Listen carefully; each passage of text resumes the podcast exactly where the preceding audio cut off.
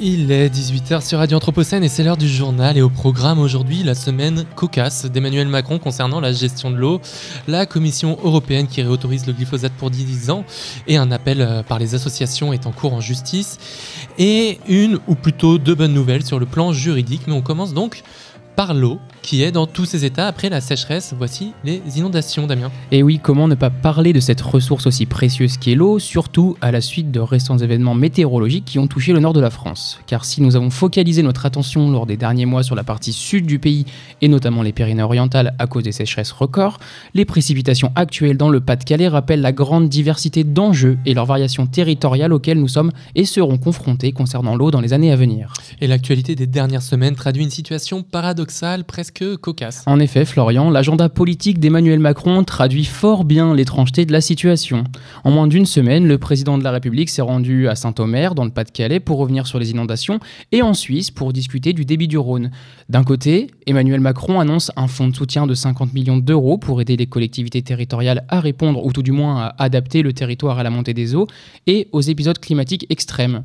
De l'autre, et seulement deux jours plus tard, le président s'est rendu chez nos voisins suisses pour demander l'augmentation du débit du, du, oh, pardon, du débit du Rhône afin de répondre aux besoins en eau du territoire de la vallée, notamment pour le refroidissement de centrales nucléaires qui y sont installées. Une nouvelle donne climatique avec laquelle il faut dorénavant jongler. Oui, car Météo France nous rappelle qu'il n'a jamais autant plu en France sur un mois. Et le département du Pas-de-Calais en a malheureusement fait les frais puisqu'il a plu l'équivalent de trois mois en deux semaines sur ce territoire, chose qui n'est pas arrivée depuis plus de 60 ans. Si ces précipitations records expliquent en partie les inondations tragiques au demeurant, les spécificités territoriales ne sont pas en reste. Arnaud Gauthier, professeur en géosciences de l'environnement à l'Université de Lille, explique dans une interview pour Libération que cette région est particulièrement propice aux inondations à cause de sa topographie. Assez simplement, la région entre Calais, Dunkerque et Saint-Omer, si vous situez, est un polder, c'est-à-dire un territoire gagné sur la mer grâce à un réseau de canaux, de digues, de pompes capables d'évacuer les eaux. Cependant, ce système nommé Watring, bien qu'âgé de plus de, 50, de 500 ans pardon, et ayant connu de nombreux aménagements depuis, montre ses limites face à l'intensification des phénomènes météorologiques extrêmes. Une vulnérabilité géographique bien différente de celle de la vallée du Rhône, n'est-ce pas Damien? Loin de faire face au surplus d'eau, le débit du Rhône est lui en baisse quasi constante Selon l'agence de l'eau Rhône-Méditerranée-Corse, il aurait baissé depuis 1960 de 7% à la sortie du lac Léman et de 13% en Camargue. Une situation loin d'être étonnante si l'on se fie à la cartographie des débits des cours d'eau réalisée par France Info. Presque tous les cours d'eau de la vallée du Rhône jusqu'aux côtes méditerranéennes ont un débit inférieur à leur moyenne historique. C'est pour cette raison que le chef de l'État français demande d'augmenter le débit du fleuve qui est géré par les autorités suisses grâce au barrage de Seget à Genève. Et une demande qui a conduit à des manifestations anti-nucléaires Effectivement, des militants et écologistes se sont rendus à proximité du barrage pour dénoncer cette demande principalement portée par le besoin en eau des quatre centrales nucléaires implantées, implantées le long du Rhône pour leur refroidissement. Néanmoins, d'autres éléments sont soulevés afin d'ouvrir les vannes, comme l'irrigation, les besoins en eau potable ou encore l'alimentation des centrales hydroélectriques. Bien qu'opposés, ces deux événements météorologiques témoignent d'une ressource eau soumise aux nouvelles variabilités de l'Anthropocène auxquelles il faudra de toute manière faire face. En bref, cette semaine. La rencontre au sommet entre Joe Biden et Xi Jinping la semaine passée à San Francisco pourrait être une bonne nouvelle pour le climat. Cette rencontre, en marge du sommet des dirigeants de l'Asie-Pacifique, la PEC illustre le dégel relatif des relations entre les deux superpuissances. Car bien que la guerre commerciale soit toujours une réalité, les deux pays se sont engagés à coopérer sur les sujets climatiques. C'est le cas de la constitution d'un groupe de travail qui se concentrera sur la transition énergétique, le méthane, l'économie circulaire et l'efficacité des ressources, les provinces et villes à faible émission de carbone et durable, et la déforestation, comme l'ont indiqué dans une déclaration commune les médias d'État chinois et le département d'État américain. Les deux pays ont convenu de poursuivre leurs efforts pour tripler la capacité mondiale des énergies renouvelables d'ici 2030, une croissance qui devrait atteindre des niveaux suffisamment élevés pour accélérer la substitution à la production de charbon, de pétrole et de gaz, précise aussi l'accord. Des efforts indispensables quand on sait que ces deux pays représentent à eux seuls près de 40% des émissions de gaz à effet de serre. On peut espérer que cette rencontre donne le ton et la direction des discussions lors de la prochaine COP28 qui s'ouvre d'ici une semaine à Dubaï. Alors un signe d'espoir, on le verra bien assez tôt sur Radio Anthropocène. Après les avions publicitaires, les bateaux publicitaires vont en partie disparaître. Rappelez-vous, il y a un an environ, les avions tractant des banderoles pour abreuver les touristes à la plage de toujours plus de publicité étaient interdites grâce à la loi climat et résilience. Aujourd'hui, ce ne sont plus les avions et tout autre objet volant qu'il faut réguler, mais bien les bateaux. Car faute de réglementation à ce sujet, des embarcations avec des panneaux lumineux avaient été déployées sur les côtes de la Méditerranée. Pour éviter ça, le gouvernement a donc fixé un décret interdisant ces fameux panneaux lumineux à partir de mars 2024. Cependant, la publicité non lumineuse est-elle autorisée et plusieurs dérogations pourront être accordées au fil des événements. Une chose est sûre, cet espace naturel qui est la mer n'est pas encore débarrassé de la publicité. En bref, toujours Taylor Swift et Kim Kardashian au programme sur Radio Anthropocène, oui oui, ou les liens entre pop culture et changement global, François. Et l'on apprenait samedi la mort d'une fan de 23 ans lors du concert de la superstar américaine de la pop Taylor Swift à Rio. Les organisateurs sont vivement critiqués. Ils ont interdit aux spectateurs d'apporter des bouteilles d'eau malgré la chaleur accablante. Pour rappel, la température a atteint plus de 59 degrés. Le Brésil est en proie à une vague de chaleur sans précédent. À l'ouest du pays, le Pantanal, la plus grande zone humide du monde et l'une des plus grandes réserves de biodiversité de la planète, est sujette à un incendie ravageur. Et dans le même temps, culture pop toujours, puisque Kim Kardashian déclarait il y a peu Ces tétons sont durs. Contrairement aux icebergs, ces tétons durs n'iront nulle part. Pas de panique, vous êtes toujours sur Radio Anthropocène et ces paroles font écho au choix audacieux et cynique de la vedette qui a fait du changement climatique un instrument commercial. L'enjeu, la promotion d'un nouveau modèle de soutien-gorge. Un spot publicitaire qui a déclenché l'indignation face à l'utilisation de la crise climatique comme argument marketing poussant à la consommation. D'autant plus que le soutien-gorge en question s'inscrit pleinement dans les dérives du monde de la mode, particulièrement polluants. Il est en effet fabriqué à partir de matériaux synthétiques dérivés de combustibles fossiles. Pas de doute, l'Anthropocène devient à la mode. Vous en avez sans doute entendu parler la semaine dernière, la Commission européenne vient de prolonger de 10 ans l'autorisation d'utilisation du glyphosate. Mais la coalition euh, d'associations Secrets Toxiques vient de déposer un recours en annulation devant la Cour européenne de justice. Sur quelle base, euh, Damien? L'angle d'attaque de la coalition d'associations secrets toxiques est simple. Les évaluations qui ont servi de base à la décision de la Commission se sont concentrées sur l'étude de la toxicité du glyphosate, mais pas sur celle du produit réellement utilisé en agriculture, le Roundup, qui associe lui des co-formulants pour former l'herbicide final. Or, comme l'indique le site Reporter, les décisions doivent être prises sur la base d'une formulation représentative, c'est-à-dire un mélange réellement utilisé qui associe d'autres substances, les fameux coformulants. Ce qui voudrait dire que le glyphosate en tant que tel n'est pas nocif et que c'est son association avec d'autres produits qu'il devient? Alors non, pas vraiment. Le recours vise un vice de forme pour avoir une chance d'aboutir. En revanche, un autre loup se cache dans la décision de la Commission européenne, et c'est l'autorité européenne de sécurité des aliments, l'EFSA, l'EFSA elle-même qui le dit. Lors de son audition par la commission d'enquête sur les pesticides le 8 novembre, Guilhem de 16, chef du département risque de l'EFSA, reconnaissait que le poids des analyses scientifiques indépendantes n'était pas suffisant dans l'évaluation de la dangerosité du glyphosate.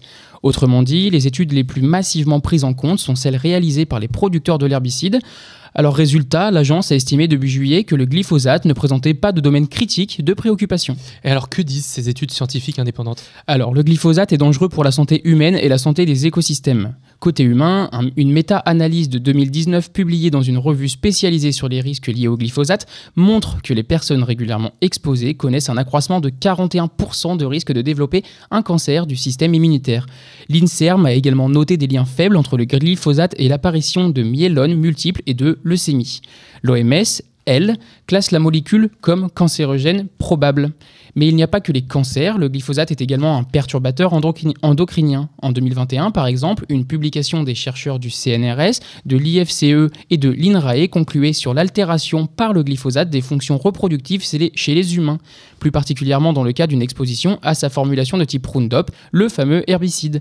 Reporter relève également que d'autres atteintes potentielles à la santé sont en cours d'étude, comme des effets neurotoxiques et des impacts sur le système immunitaire. Mais alors pourquoi ce vote en faveur de sa réautorisation? 17 pays se sont prononcés en faveur de la réautorisation de l'herbicide lors du vote. La France et l'Allemagne se sont, elles, abstenues. Selon les dires de Christophe Béchu, ministre de l'Agriculture français, la négociation pour un encadrement plus strict n'a pas été retenue par la Commission. Pris de court, le Parisien révèle que les deux géants européens n'ont rien pu faire face à la décision d'Ursula von der Leyen de passer en force malgré l'absence de majorité. La présidente de la Commission affirme s'appuyer sur la fameuse étude de l'EFSA, vous savez, celle dont le responsable affirme qu'il n'a pas suffisamment pris en compte les analyses scientifiques indépendantes. Et il n'en fallait pas plus à la FNSEA pour se réjouir de ce vote. Le syndicat agricole a immédiatement appelé le gouvernement français à se plier au cadre européen en diminuant ses contraintes sur l'utilisation de l'herbicide, interdit lui en France à toute une utilisation à une autre, toute autre utilisation qu'agricole. C'est très dur ce soir. De leur côté, les Verts, par la voix de l'eurodéputée Marie Toussaint, dénoncent la position des libéraux qui s'allient avec la droite et l'extrême droite pour opposer paysans et écologie. Pour elle, dans les colonnes du Monde, le paysage politique se sédimente entre, entre ceux qui veulent arrêter la transition et ceux qui veulent la continuer. Et une bonne nouvelle quand même cette semaine, et elle nous vient du front juridique, et mieux encore, elle se décline au pluriel. Tout à fait, Florian, car le Parlement européen et les États membres ont décidé d'un commun accord d'allonger la liste des crimes environnementaux et les sanctions afférentes. Cet accord dresse ainsi la liste des infractions environnementales importation d'espèces invasives, pollution causée par les navires, commerce illégal de bois, usage abusif de produits chimiques, captage illégal de l'eau. Un moyen d'offrir de la clarté aux tribunaux nationaux et une volonté de mieux former les policiers, procureurs et juges pour faciliter les enquêtes transfrontalières et protéger les lanceurs d'alerte qui dénoncent ces infractions. Et quelles sont les sanctions prévues? Le texte introduit la notion d'infraction qualifiée pour les crimes environnementaux qui causent la destruction d'un écosystème ou d'un habitat dans un site protégé ou des dommages à la qualité de l'air, du sol ou de l'eau. Concernant les sanctions, des amendes et des peines d'emprisonnement sont prévues par la directive. Les individus, y compris les représentants d'entreprises coupables d'infractions environnementales entraînant la mort, encourront une peine de 10 ans d'emprisonnement. Les infractions qualifiées seront punies de 8 ans de prison et les autres infractions seront passibles de 5 ans d'emprisonnement. Les entreprises en infraction se verront infliger dans les cas les plus graves des amendes représentant 5% de leur chiffre d'affaires mondial ou 40 millions d'euros. Elles pourront être prévues, privées pardon, de financement public et seront tenues de réparer les dommages et d'indemniser les victimes. En somme, le droit européen s'écologise un peu plus.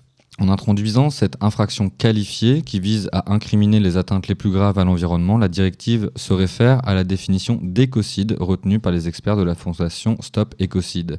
L'UE pose les bases de la reconnaissance de l'écocide. C'est ainsi réjoui l'eurodéputée française Marie Toussaint, affiliée au Vert. Outre la nécessaire transposition de cette directive dans les législations nationales des États membres, cet aggiornamento pourrait même se faire à l'échelle internationale. L'Union européenne est maintenant en mesure de déposer un amendement à la Cour pénale internationale afin d'ajouter les atteintes graves à l'environnement aux crimes de génocide, crimes contre l'humanité, crimes de guerre et crimes d'agression. Un geste fort quand on sait que la criminalité environnementale rapporte désormais autant que le trafic de drogue, comme le rappelle Interpol. Une dernière nouvelle réjouissante Et c'est un... Tout à fait Excusez-moi. je crois que c'est un tournant historique puisque pour la première fois, le droit des générations futures est devenu une réalité juridique. En effet, le tribunal administratif de Strasbourg a suspendu provisoirement le 7 novembre le, confinement définitif des déchets toxiques de Stocamine, faisant valoir l'obligation pour l'État de prendre en compte dans ses décisions les, euh, les générations futures, un signal d'espoir du côté des luttes environnementales.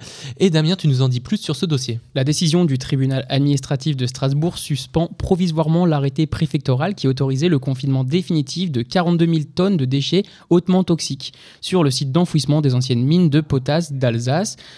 Le juge interpelle l'État et lui est intime de mieux étudier les alternatives à l'enfouissement. Et qu'est-ce qui motive cette décision concrètement? Le tribunal estime qu'il y a un doute sérieux sur la légalité de la décision d'enfouir définitivement ces déchets. Il rappelle que ce choix est susceptible de méconnaître l'article 1er de la Charte de l'environnement, éclairé par le 7e alinéa de son préambule. Or, ce dernier précise qu'afin d'assurer un développement durable, les choix destinés à répondre aux besoins du présent ne doivent pas compromettre la capacité des générations futures et des autres peuples à satisfaire leurs propres besoins. En cause, le risque que fait peser l'enfouissement de ces déchets sur la plus grande nappe phréatique d'Europe et qui alimente en eau potable plus de 7 millions de Français et d'Allemands, selon les élus et les associations. Une première qui augure des suites porteuses d'espoir. L'avocat de l'association Alsace Nature, Monsieur François Zinde, maître François Zinde, s'en réjouit auprès des journalistes de Novétique. C'est la première application concrète de ce nouveau droit des générations futures. La décision du tribunal de Strasbourg intervient après que ce droit a été consacré par le Conseil constitutionnel dans le cadre d'une question prioritaire de constitutionnalité concernant l'autre grand projet de stockage contesté, le centre d'enfouissement des déchets nucléaires de Bure. Et si cette décision renforce la construction de la justice environnementale, il convient quand même d'être nuancé. Pour que ce droit des générations futures soit pris en compte, les juges doivent apprécier un double critère. L'atteinte à l'environnement doit être grave et durable.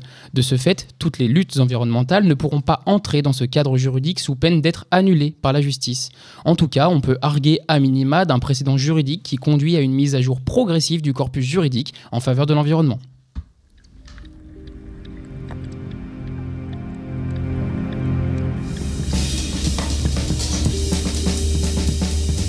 Le journal.